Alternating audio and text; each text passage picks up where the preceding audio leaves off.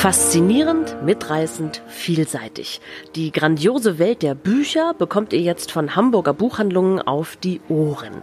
Vielfalt statt Mainstream, unabhängig und inspirierend. Einmal im Monat hört ihr die Folge einer jeweils anderen Hamburger Buchhandlung mit Interviews, mit Buchempfehlungen und Veranstaltungstipps und vielem mehr. Seid gespannt!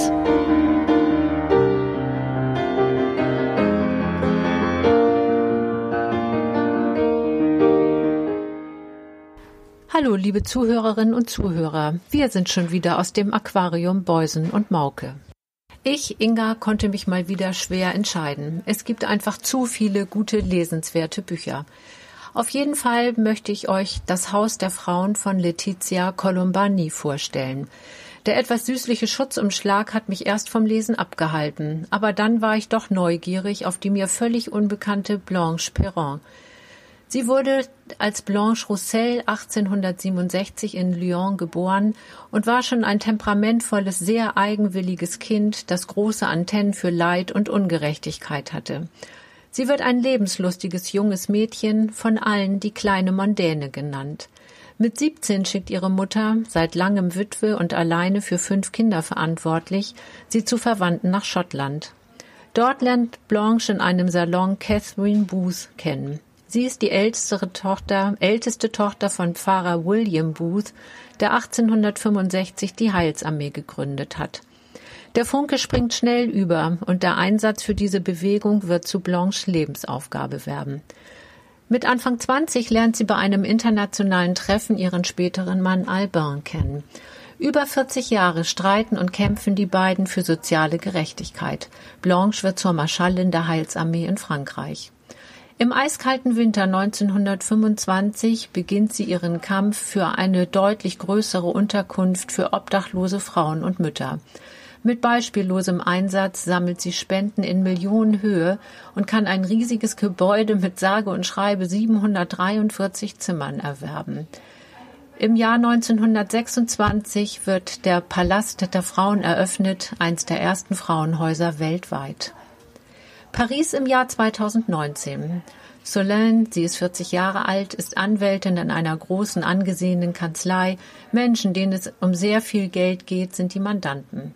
Solène ist schon als Kind Intellektuellen allen voraus, mit 22 Mitglied der Pariser Anwaltkammer, immer erfolgreich, immer im Einsatz, nie Urlaub, Wochenende oder Erholung. Dem letzten Mandant kann sie nicht helfen. Er springt im sechsten Stock über die Brüstung des Justizpalastes. Solane kommt mit einem Zusammenbruch ins Krankenhaus und nur sehr langsam geht es ihr besser. Arbeiten ist unmöglich und ihr Arzt rät zu einem Ehrenamt. So wird sie Schreiberin im Palast der Frauen und lernt eine ihr vollkommen unbekannte Welt kennen. Colombani merkt man die Begeisterung für Blanche Perron an, wie wichtig es ihr ist, diese Frau ins Bewusstsein vieler Leserinnen und Leser zu bringen. In all dem Leid, das Frauen weltweit auch im Jahr 2020 noch erfahren, gibt es Räume, in denen sie sicher vor Misshandlung und Missbrauch sind und wo Helfende selber so viel bekommen. Das Buch ist durch und durch optimistisch, das könnt ihr mir glauben, und ich werde das nächste Mal Heilsamisten mit mehr Respekt begegnen als bisher.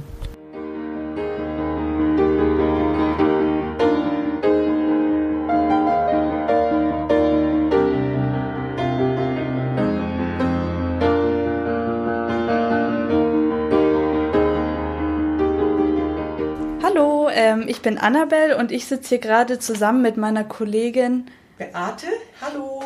Ja, und wir haben beide das Buch Clara vergessen von Isabelle Ortisier gelesen. Und ja, Beate, kannst du uns ein bisschen was zu dem Roman erzählen?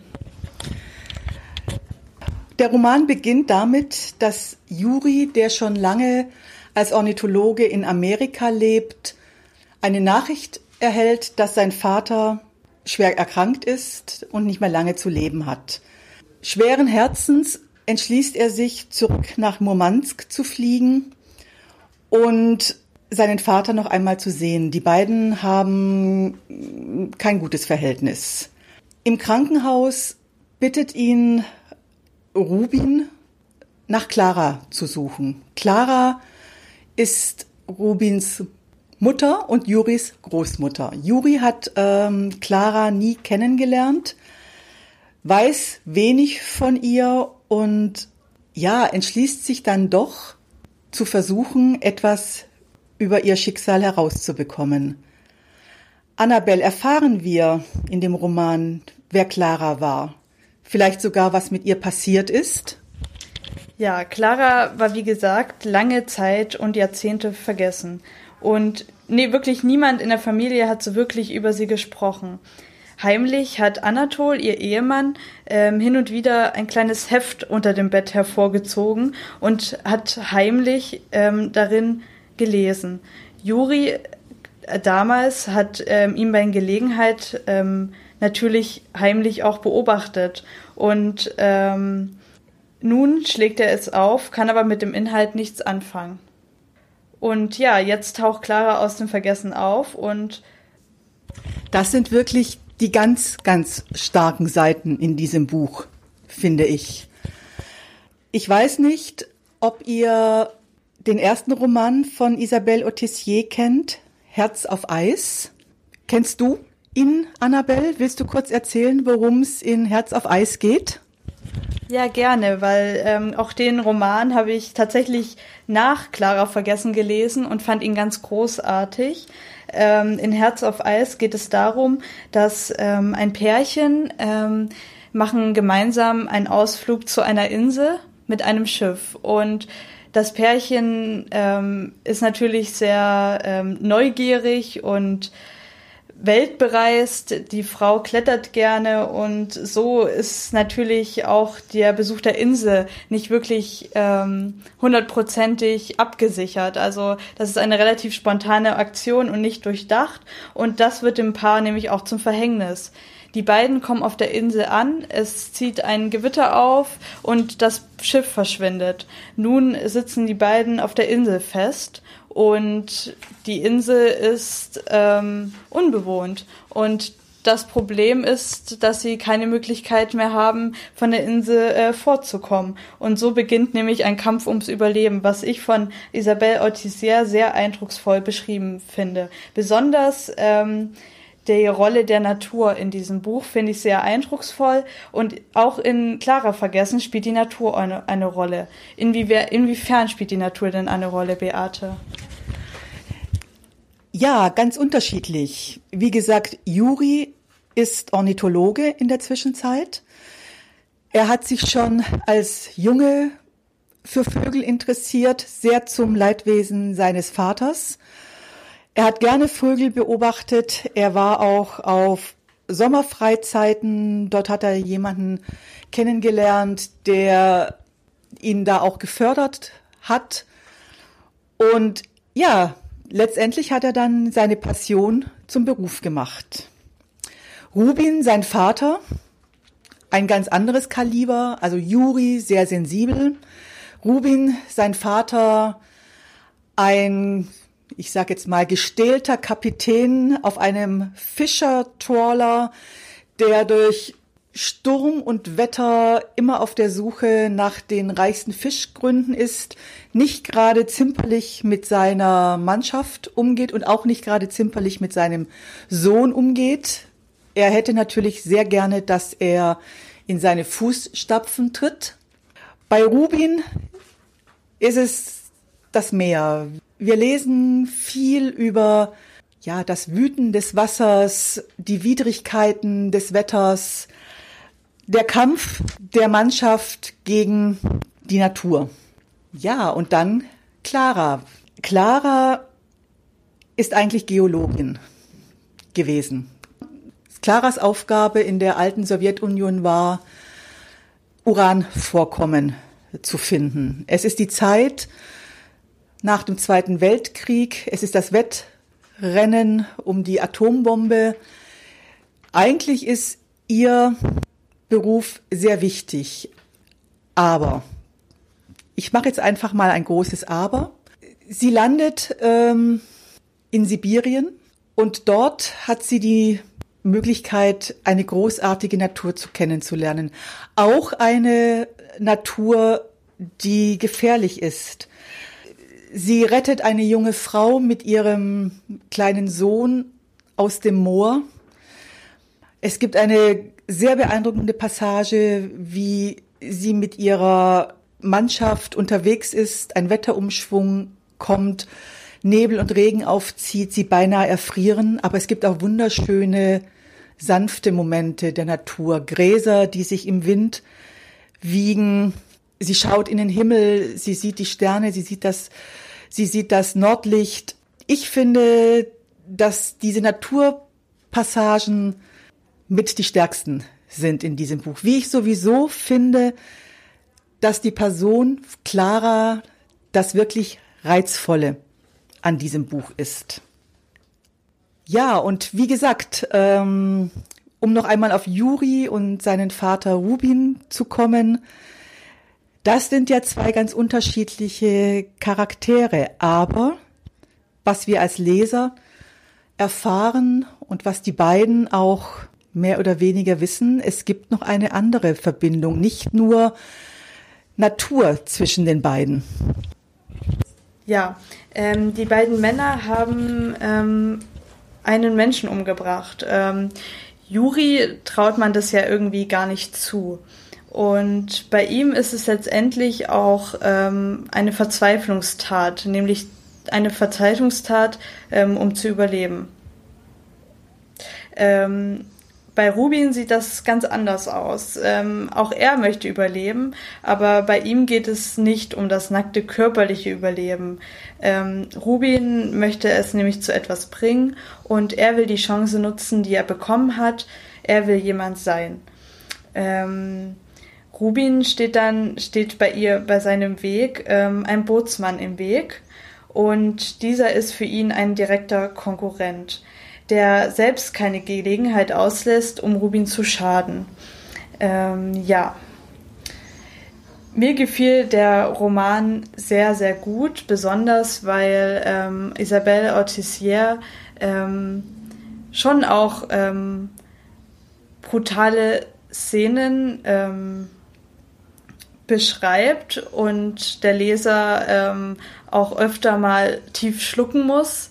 Aber zum anderen ist das alles auch sehr berührend und ähm, man denkt darüber nach. Also es geht ihm, man geht dem Leser geht diese Geschichte relativ nahe und man fühlt einfach mit. Zudem gefällt mir auch die Naturbeschreibung ähm, besonders gut. Und ähm, Beate, ähm, die hat eine Stelle in dem Roman besonders gut gefallen. Könntest du eine kurze Passage darin vorlesen? Das mache ich gerne.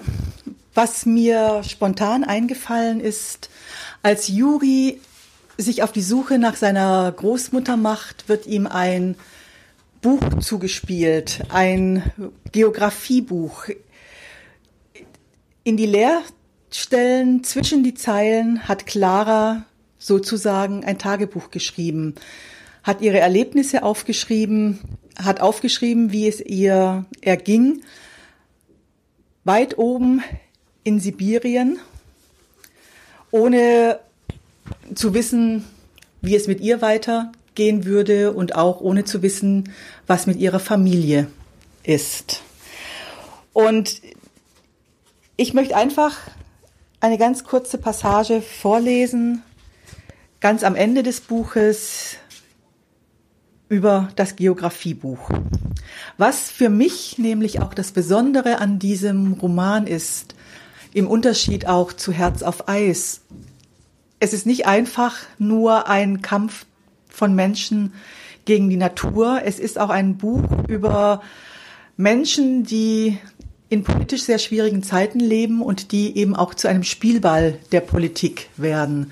Nicht zu vergessen, wir befinden uns in Russland nach dem Zweiten Weltkrieg, 50er Jahre. Menschen verschwinden, Menschen werden manipuliert, Menschen verraten, auch nahe Mitmenschen. Es ist eine schwierige Zeit, in der Clara versucht hat, äh, sich zu behaupten und aufrecht zu bleiben. Zitat. Wie die meisten seiner Landsleute hatte Juri sich nie näher mit dem Gulag beschäftigt. Jetzt, wo seine eigene Familie einen Platz in der Geschichte einnahm, wurde er zum Spezialisten. Die Faszination, die für ihn von der erbarmungslosen Maschinerie ausging, war ebenso groß wie sein Entsetzen über das erschütternde Schicksal seiner Großmutter. Beim Durchforsten der Vergangenheit suchte er auch ein wenig sich selbst. Denjenigen, der ebenso Antons, also sein Großvater, Zaghaftigkeit wie Claras Aufsässigkeit geerbt hatte. Hätten diese beiden Menschen nicht zu jener Zeit gelebt, wäre Rubin und auch sein eigenes Leben anders verlaufen. Dieser Gedanke quälte ihn. Nach und nach zog er sich immer mehr zurück und vertiefte sich in seine Suche. Er verzichtete auf die Abende im Freundeskreis und verbrachte sie stattdessen mit Clara. Er wälzte die Akten, machte sich Notizen auf den Kopien, schaute die Befragung noch einmal durch, versuchte nachzuvollziehen, warum manche scheinbar unbedeutenden Punkte unterstrichen waren. Die Bücher über den Stalinismus und den Gulag bildeten mittlerweile einen wackeligen Stapel neben seinem Ohrensessel am Fenster. Er sog sie auf und überließ sich anschließend, wie üblich, ohne das Licht auszuschalten, seinen Gedanken. Mit Hilfe verschiedener Quellen hatte er die Zeit zwischen Claras Verhaftung und dem Prozess rekonstruiert und ließ die Szenen in seinem Kopf ablaufen.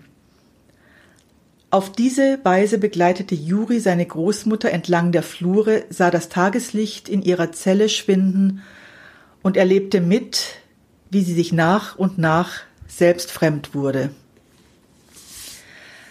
Clara Vergessen ist ein ganz beeindruckendes Buch. Es wird aus verschiedenen Blickwinkeln erzählt und ergibt so zum Schluss ein großes beeindruckendes Ganzes. Das ist ein Buch, das wir beide euch wirklich ans Herz legen möchten. Das ist für uns beide eines der guten Bücher dieses Frühlings. Stimmt doch, Annabelle, oder? ja, du hast recht, Beate. Also für mich auch ein persönliches Highlight im Jahr 2020. Und ich finde auch, der Mare Verlag ist sehr passend ähm, für dieses Buch und auch die Seitenzahl. Ähm, das Buch hat um die 300, 304 Seiten und ich finde auf diese Seitenzahl so eine schöne, ausgearbeitete, eindrucksvolle Geschichte ähm, zu schreiben, finde ich echt super. Also man kann es echt gut an einem Nachmittag durchlesen. Naja, vielleicht an zwei Nachmittagen. Aber von uns beiden Daumen hoch.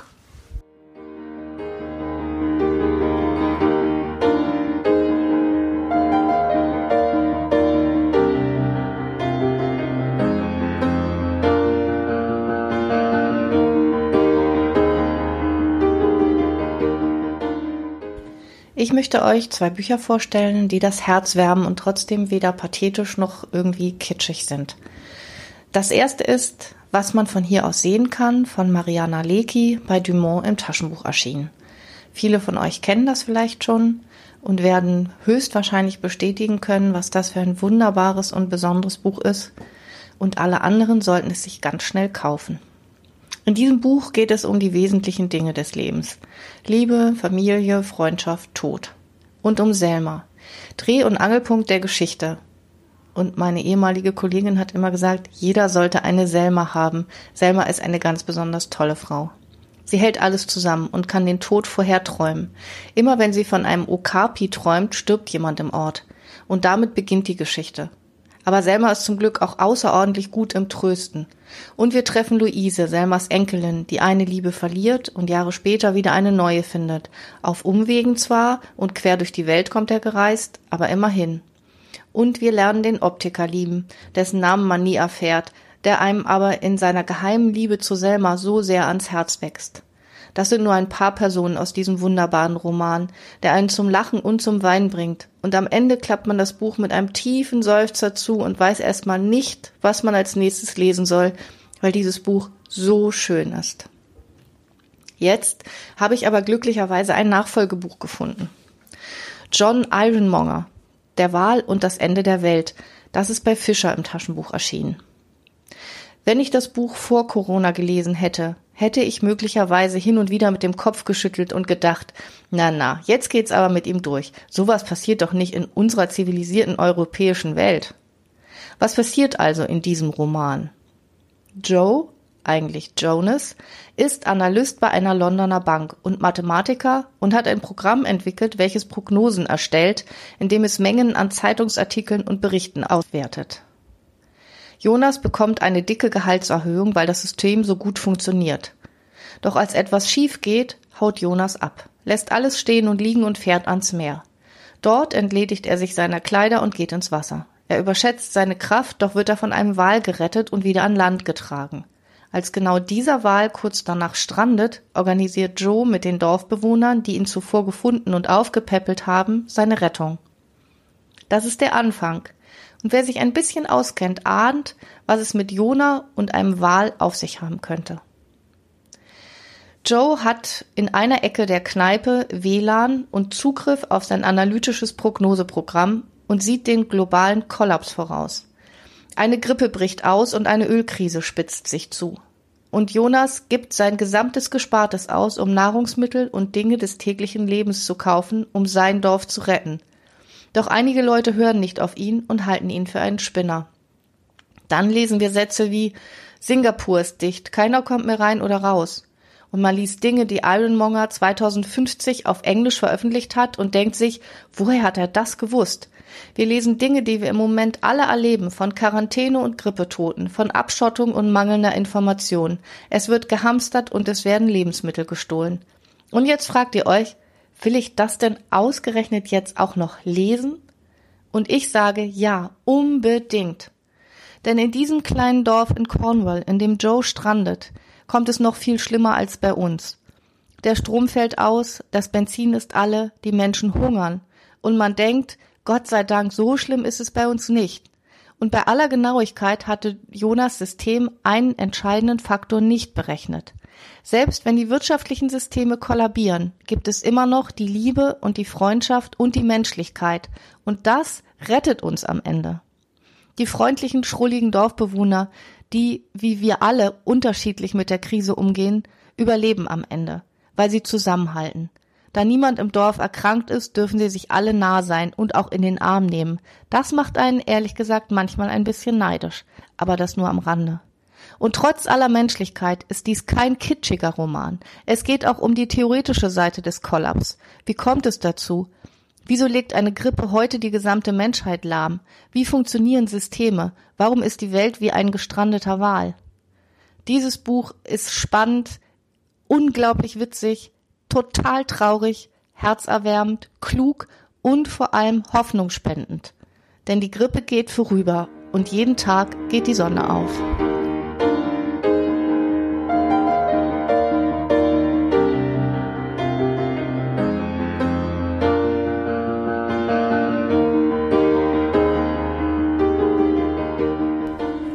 März hatten wir hier bei Beusen und Mauke eine tolle Veranstaltung mit Franziska und Carsten Jebens. Die Autorin und ihr Mann haben uns von ihrem Weg aus der Stadt Hamburg in den Wald erzählt. Und zwar haben die beiden dort vor 13 Jahren ein heruntergekommenes, 160 Jahre altes Forsthaus ohne Wasseranschluss, ohne Heizung und ohne einen einzigen Nachbarn gekauft und es dann über viele Jahre in Eigenarbeit hergerichtet anekdotenreich mit schönen Bildern, unterhaltsamen Videoclips und ausgewählten Passagen aus ihrem Buch Kaffee mit Kreuzchen haben sie uns Stück für Stück mit in die Natur, in den Wald genommen und uns berichtet, wie sie ihre Vision von dem Haus und dem Leben darin umgesetzt haben. Und weil die Geschichte von Franziska und Carsten eine fürs Herz ist und weil wir alle in diesen Zeiten positive Geschichten brauchen können, erzählen die beiden jetzt ein bisschen von ihrem Weg in den Wald, was das Besondere an ihrem Leben dort ist und wie sie das Waldleben verändert hat. Und dann ist plötzlich der Frühling da, und zwar laut. Morgens um fünf legen die Vögel mit voller Lautstärke los. In der Stadt ist mir das nie so aufgefallen. Hier höre ich viele unterschiedliche fröhliche Gesänge und will wissen, wer was zu sagen hat. Zwei knallgelbe Schmetterlinge toben durch die Lüfte. Überall grünt es und an jeder Ecke im Garten gibt es etwas Neues zu entdecken. Ja, was Franzi gerade vorgelesen hat, das war der erste Frühling, den wir hier im Wald erlebt haben, vor mittlerweile 13 Jahren. Und ähm, jetzt ist ja auch gerade wieder Frühling, also könnt ihr euch in etwa vorstellen, was hier gerade los ist. Um uns herum, heute ist auch ein schöner windiger Tag, das heißt, die Bäume rauschen schön und äh, ja, die Vögel sind am Durchdrehen um uns herum, sind mit Nestbau beschäftigt und äh, wir mussten ja damals auch erstmal Nestbau betreiben weil das Haus war im Grunde nur eine Ruine, die wir hier im Wald entdeckt haben, ohne ja kein, kein Wasser, kein fließend Wasser, nur so eine Schwengelpumpe mit einem Brunnen, keine Heizung, aber wir fanden es trotzdem ganz toll. Für uns war das ein ganz irres Abenteuer. Wir haben uns wirklich wie zwei Kinder gefühlt, die von zu Hause ausgerissen waren, um im Wald ein ja, schönes Abenteuer zu erleben.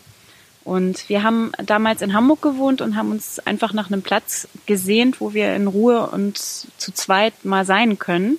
Eigentlich nur fürs Wochenende. Aber wir haben ziemlich schnell gemerkt, ich glaube, am zweiten Wochenende war es schon so, dass wir am Sonntagabend eigentlich gar keine Lust hatten, wieder zurück in die Stadt zu fahren. Und dann spätestens, also es war im Herbst, als wir das Haus übernommen haben. Und als dann der Frühling kam, da haben wir eigentlich gewusst, wir müssen es irgendwie schaffen, hier ganz herzuziehen und unser, unser Leben von Hamburg hierher zu transferieren.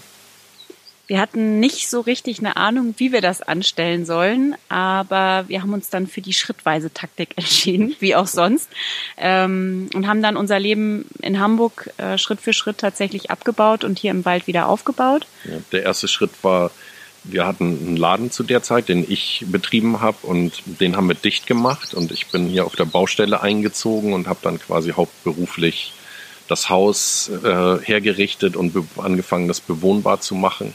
Es war, wir, es war klar, dass wir auch aus finanziellen Gründen eigentlich alles in Eigenarbeit machen müssten und das eine Weile dauern würde. Und Franzi hat weiter ihren Job in Hamburg gehabt und wir haben da aber auch die Wohnung dann ziemlich bald gekündigt Franzi hatte dann bloß noch ein WG-Zimmer und auch das hat sie dann irgendwann aufgegeben und äh, fing, hat angefangen zu pendeln, vier Stunden am Tag im Schnitt und hat sich natürlich sehr gewünscht, einen, vielleicht einen Job zu finden, den sie im Homeoffice machen kann, vom, Wald aus. Das war aber natürlich zu der Zeit, war Homeoffice noch was ziemlich Exotisches. Dann ungefähr vier Jahre nach der Schlüsselübergabe zu unserem Waldparadies habe ich tatsächlich ein Jobangebot bekommen, bei dem ich von zu Hause aus arbeiten konnte. Und nach anfänglichem Zögern habe ich das dann auch angenommen und habe einen neuen Job gemacht, nämlich in der Personalberatung habe ich gearbeitet. Und vor zwei Jahren habe ich mich als Coach und als Autorin selbstständig gemacht. Letztes Jahr ist Kaffee mit Käuzchen erschienen. Dieses Jahr erscheint mein erster Roman am 2. Juni. Die Liebe fällt nicht weit vom Strand, worauf ich mich natürlich sehr freue. Und es hat nur 13 Jahre gedauert. Nein, also schon früher konnten wir ja hier die ganze Zeit leben und arbeiten, aber ihr seht, ähm, damals konnten wir natürlich nicht ahnen, wie sich das Leben für uns hier im Wald entwickeln würde, aber wir haben den ersten Schritt gemacht, nämlich das Haus gekauft und haben da auf unsere Intuition, auf unser Bauchgefühl gehört und sind dem, sind, sind unserer Vision dann eben gefolgt. Und 13 Jahre später rückblickend können wir sagen, es hat sich sehr gelohnt. Ja, wir werden oft gefragt, habt ihr das auch jemals bereut, da in den Wald gezogen zu sein? Und da kommt um ein sehr bestimmtes Nein als Antwort. Rückblickend würden, würden wir sagen, es war total gut, diesen Schritt zu machen und ganz viele Dinge sind auf uns zugekommen, von denen wir nicht mal in unseren kühnsten Träumen hätten träumen können. Mhm. Und äh, ja, wir konnten viele Dinge verwirklichen. Wir haben gutes Selbstbewusstsein äh, durch dieses Projekt, durch die Renovierung des Hauses bekommen. Und vor allen Dingen das Wissen, dass viel mehr möglich ist, als man denkt und äh, auch, dass man viel weniger braucht, als man denkt. Ja, das ist richtig. Weniger macht glücklich. Ich würde sagen, das ist tatsächlich zu einem unserer Motto, Mottos geworden. Äh, hier ist es wirklich, also hier fehlt natürlich auch die Reizüberflutung. Es ist jetzt nicht reizarm hier im Wald, weil natürlich super viel passiert, viele Tiere irgendwie um uns herum sind, die ja, sich auch. Frühling ist es auch Reizüberflutung, genau, aber eine schöne. Aber halt. total schön und ähm, man konnte, also wir haben uns haben haben gelernt auch für die kleinen Dinge total dankbar zu sein. Also wir haben uns ja am Anfang mit äh, einer Gießkanne abgeduscht im Winter wie im Sommer und das war natürlich total hart und kalt und also auch total aufregend und und schön, aber ähm, auch einfach total hart, irgendwie bei minus zehn Grad in den Schnee oder in die Kälte zu laufen und sich dann gegenseitig abzuduschen mit einer Gießkanne. Und das Leben hier im Wald lehrt einen natürlich auch entschleunigt zu sein. Das passiert automatisch einfach weil man sich auch auf bestimmte Sachen einlassen muss, wie zum Beispiel Arbeiten, die man am Haus oder im Wald macht, Holz machen zum Beispiel für den Ofen für den nächsten Winter. Das kann man nur bei bestimmtem Wetter machen, nicht im strömenden Regen. Und wenn man sich das dann vorgenommen hat für den einen Tag und da regnet es dann plötzlich in, in Strömen, dann äh, muss man seine Pläne über den Haufen werfen. Und man muss eigentlich, man tritt morgens aus der Tür und dann weiß man erst, ob man, was man vorhatte, auch umsetzen kann. Genau, und das ist natürlich äh, total schön, mit der Natur so im Einklang zu leben und äh, die, die Dinge dann eben auch umzusetzen und sich dem auch den Umständen auch ein bisschen zu fügen. Und was natürlich auch total schön ist, sind die vielen unglaublichen Naturbeobachtungen, die wir in den letzten Jahren machen durften. Einfach dadurch, dass wir hier wirklich mitten in der Natur, mitten im Wald sind. Ob es nun das kleine Wintergoldhähnchen, ein Vöglein, wer das nicht weiß, ist, äh, das irgendwie am, an, an den Tannen herumflattert oder ob es ein weißer Hirsch ist, den wir zwischen den Fahnen entdecken durften, oder Fledermäuse, die wir ähm, bei ihrem Flug über unser Lagerfeuer beobachten. Das ist einfach wirklich magisch und ja, wir sind sehr, sehr dankbar für dieses Leben, was wir hier leben dürfen. Wenn man den beiden so zuhört, bekommt man ja sofort Lust, einen Spaziergang in der Natur zu machen und draußen Kraft zu tanken, oder? Falls ihr jetzt neugierig auf die ganze Geschichte von Franziska und Carsten geworden seid, könnt ihr diese in Café mit Kreuzchen, unser Traumhaus im Wald, nachlesen. Ein Buch fürs Herz, das einen nach der Lektüre mit einem optimistischen und positiven Gefühl zurücklässt.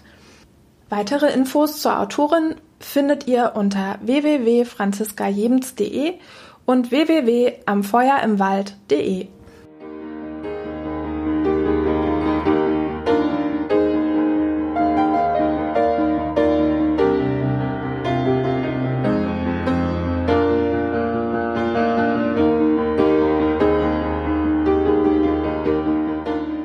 Eines der besten und spannendsten Verlagsprogramme dieses Frühjahrs ist zweifellos das des Kamper Verlags.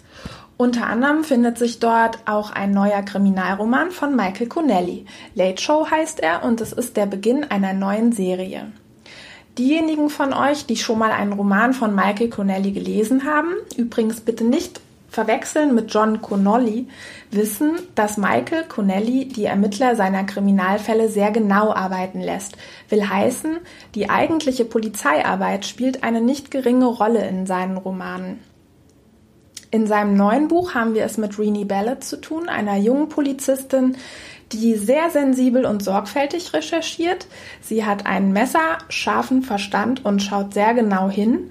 Sie ermittelt behutsam, traut sich aber auch in den richtigen Momenten raus aus der Deckung. Und auch die kleinen und zunächst unscheinbaren Details werden von ihr wahrgenommen und genießen innerhalb ihrer Ermittlungen Respekt und Wertschätzung. Man hat beim Lesen das Gefühl, man schaut einer guten Ermittlerin bei ihrer Arbeit über die Schulter. Dieses wesentliche Merkmal der Connelly-Romane haben wir sicher auch der Tatsache zu verdanken, dass Michael Connelly in den 90er Jahren Kriminalreportagen für die Los Angeles Times geschrieben hat. Renee Ballett also arbeitet für das Los Angeles Police Department in der Nachtschicht. Ein wesentliches Charakteristikum ihrer Arbeit dort ist, dass alle Fälle, mit denen sie in der Nacht konfrontiert wird, in der Regel am nächsten Morgen an die Tagschicht abgegeben werden müssen. Doch es gibt zwei Fälle, die sie nicht loslassen und an denen daraufhin weiter ermittelt wird, tagsüber natürlich und mit entsprechend wenig Schlaf.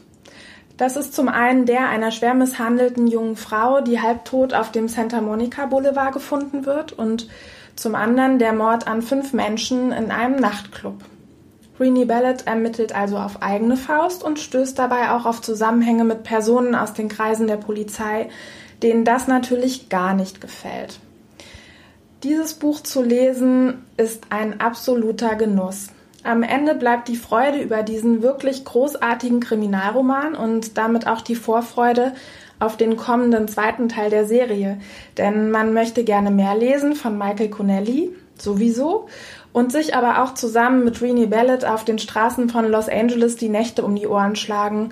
Außerdem möchte man auch gern mehr erfahren über diese junge, taffe und zugleich verletzliche Ermittlerin.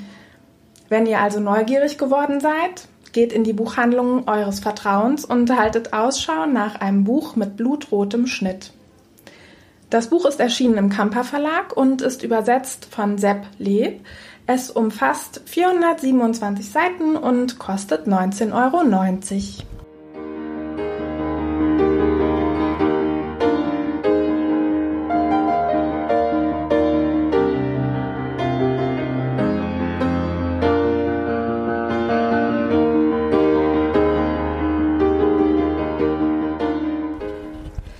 Das war's von uns. Wir sagen Tschüss und wünschen euch allen einen sonnigen Mai.